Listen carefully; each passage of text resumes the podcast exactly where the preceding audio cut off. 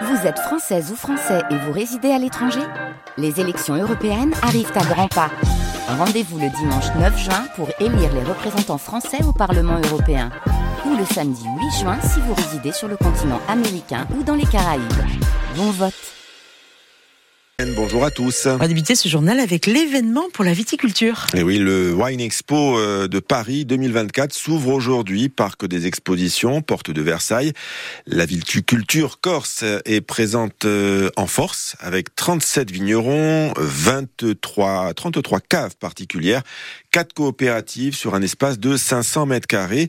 La viticulture qui se veut un fleuron de l'agriculture insulaire, Alexandre Sanguinetti. La vigne représente moins de 4% de la surface agricole utilisée, 6465 hectares, mais plus de la moitié, 50,8% de la valeur produite hors subvention, un peu plus de 125 millions d'euros sur les 247 produits en tout par les exploitations végétales.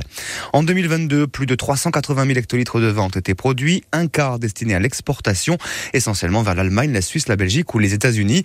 La vigne, c'est aussi près de 18% de l'emploi agricole en Corse, plus de 800 personnes. Dans l'île en 2018, 1400 hectares de vignes, 78 produits producteurs étaient classés bio, contre 2345 hectares et 120 producteurs en 2022. Une croissance exponentielle qui porte grandement d'ailleurs le développement bio dans l'île. Les vins corses, ce sont enfin et surtout peut-être 9 zones d'appellation. La plus productive est de loin 60% du total en 2022, c'est l'appellation vin de Corse. Et pour voir ce que la Corse attend de Vinexpo, Caroline Franck, la directrice déléguée du CIVC, le comité interprofessionnel des vins de Corse, sera en direct à 8h moins le quart, euh, l'invité de la matinale. Et puis on sera également euh, en direct de ce salon ce matin entre 9h et 11h sur RCFM avec euh, Marie Bronzi et dans nos journaux de midi et de ce soir avec Laurent Diffra. Et puis toujours dans le domaine agricole, Evelyne. À 12 jours de l'ouverture du Salon international de Paris, le président de la FNSEA, Arnaud Rousseau, met un petit coup de pression au gouvernement. Ce matin, il envisage une reprise des actions des agriculteurs si des efforts concrets ne sont pas réalisés d'ici là. Arnaud, qui, Arnaud Rousseau pardon, qui doit être reçu demain par le Premier ministre euh, Gabriel Attal. Disait une question périphérique hein, dans le domaine agricole. Comment on fait pour valoriser les déchets dans le secteur agricole et agroalimentaire? Alors c'était euh, c'est le thème d'une démarche euh, engagée par les services de l'État et la Chambre d'agriculture de la Haute-Corse. Un grand séminaire s'est déroulé en compagnie des acteurs du monde agricole, de chefs d'entreprise, de la préfecture, mais aussi des différentes chambres consulaires, organisées autour des professionnels du continent venus euh, présenter leur euh, activité liée à la valorisation des déchets agricoles. Ce séminaire avait pour euh, principal objectif de sensibiliser le secteur primaire insulaire à cette filière économique et surtout engager un vrai travail de réflexion en commun pour rattraper le retard euh, actuel de la Corse. Invité à partager son expérience, Patrice Drier a expliqué comment son entreprise, qui est basée dans le Grand Ouest, contribue à transformer les déchets euh, en carburant pour les différents engins agricoles ou encore comment produire du biogaz naturel pour chauffer les particuliers. Nous, on considère qu'il n'y a plus de déchets. Ce sont des matières premières qui doivent trouver une autre destination que celle qu'on avait jusqu'ici, qui était l'épandage, etc. Donc on travaille beaucoup sur la valorisation de ces déchets-là, et donc on a plusieurs pôles, hein, mais qui tournent quand même beaucoup, beaucoup autour de l'énergie. En biocarburant, la réglementation ayant évolué, on a compris que très vite qu'il fallait qu'on aille sur un B100, c'est-à-dire un carburant totalement décarboné. Et à partir de déchets graisseux émanant des stations d'épuration des villes, on a réussi à élaborer ce carburant qui demain remplacera tous les carburants fossile de nos camions, voitures, tracteurs, etc. Que ce soit sur la partie coopérative, donc industrie, ou sur la partie éleveur qui pourront bénéficier d'un carburant décarboné. On est toujours à chercher une alternative à une énergie fossile. On pense qu'il est très important d'avancer sur ce sujet-là, surtout qu'on y travaille depuis longtemps et on a quand même des solutions. Propos recueillis par Jean-Philippe Thibaudot. Direction Porto, l'on prépare la saison estivale. Ouais, trois mois après le passage de la tempête Kiaran, qui avait ravagé la marine de la commune très touristique, les travaux euh, suivent leur cours. Une fois l'opération de désensablement achevée et euh, les corps morts mis en place, le port devrait être opérationnel à la fin du mois de mars. Le camping municipal, en revanche, ne devrait pas euh, ouvrir en partie avant plusieurs années. Coût des travaux euh, 1 200 000 euros, financés à 90% par la collectivité de Corse et l'État, sur le maire de la commune d'Hôte, à Pierre-Paul de Pianelli. Un coup de pouce indispensable pour remettre d'aplomb le poumon de la commune, selon ses mots, et sauver la saison touristique.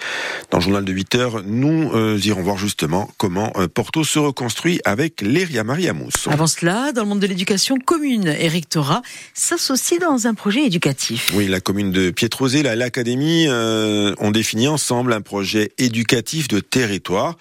Le document donne le cap, en quelque sorte, en matière d'éducation et de politique de l'enfance en général, dans les salles de classe, mais aussi dans les centres aérés et avec le monde associatif. C'est une démarche qui se veut, qui veut intégrer en fait les rythmes et les besoins de chaque enfant, mais aussi favoriser l'attractivité d'un territoire, comme l'explique le maire de Pietrosella, Jean-Baptiste Lucioni.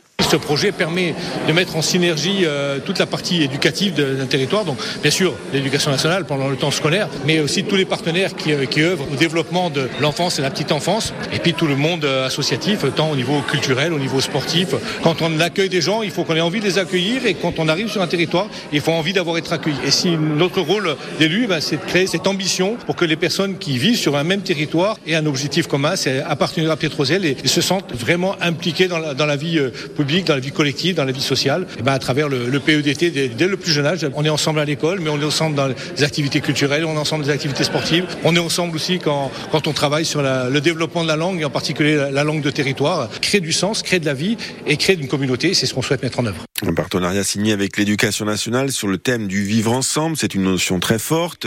Investir dans l'avenir et la jeunesse, un grand principe développé par Jean-Philippe Agresti, le recteur de Corse. Nous le voyons aujourd'hui, nous avons besoin de cet échange, de ces échanges, de ce travail, parce que notre jeunesse, au niveau national, notre jeunesse en Corse, c'est notre force, c'est notre avenir. Si nous, générations, de différentes générations plus avancées, ne savons pas travailler ensemble, comment pouvons-nous montrer à nos enfants qu'il faut vivre ensemble? Notre école, construisons-la ensemble. Nous avons aujourd'hui 48 projets innovants qui ont déjà été labellisés et financés, et nous en avons encore plusieurs dizaines qui arrivent, qui sont à différents degrés de maturité. Ils partent toujours du terrain, de la concertation. Sur les 48 projets, c'est déjà plus de 300 000 euros qui ont été distribués. Un reportage réalisé par Paul Hortelier. Puis euh, de nouvelles actions des infirmiers libéraux aujourd'hui, notamment à Ajaccio, pour demander une revalorisation de leurs tarifs et dénoncer les conditions de travail. Enfin, Evelyne, vous qui êtes geek et soucieuse de votre vie privée, c'est pas incompatible.